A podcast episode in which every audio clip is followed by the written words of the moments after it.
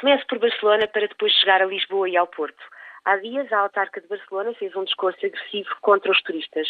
Barcelona é a terceira cidade mais visitada da Europa, logo a seguir a Londres e Paris. É a décima segunda a nível mundial. Ada Colau, eleita por uma coligação recheada de ambientalistas e ativistas sociais, garante que irá fazer tudo para evitar que Barcelona se transforme numa nova Veneza. Diz a autarca espanhola que a cidade está a transformar num terror para os seus 1,7 milhões de habitantes. Só este ano são esperados 7,6 milhões de turistas, um novo recorde. Portugal vive o oásis do turismo. Em plena crise, este setor, um dos mais importantes da economia portuguesa, surpreendia com recordes sucessivos e taxas de crescimento na casa dos dois dígitos. E continua assim. Portugal está na moda, aparece bem posicionado em vários rankings internacionais sobre o tema e Lisboa e Porto surgem nas revistas da moda como locais a não perder antes de morrer. Portugal turístico é cada vez menos só o Algarve e praias. Este ano são esperados em Lisboa mais de 3,5 milhões de visitantes, um crescimento superior a 8% entre 2009 e 2015. A capital portuguesa é uma das cidades europeias com previsões de maior crescimento no turismo.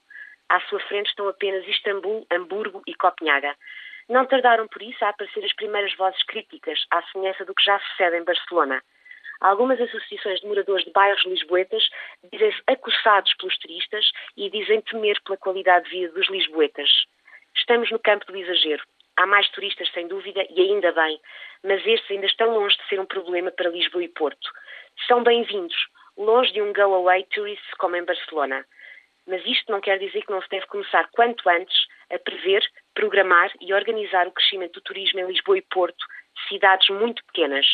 O governo não deve limitar-se a liberalizar e deixar para os empresários e autarcas os problemas de um crescimento desordenado do turismo nas principais cidades portuguesas. Este é um desafio conjunto das câmaras municipais de Lisboa e do Porto, dos grupos privados do setor, mas também do governo, que não se pode demitir desta discussão. É que nós, por cá, somos especialistas em desordenamento e em transformar desafios em verdadeiros problemas.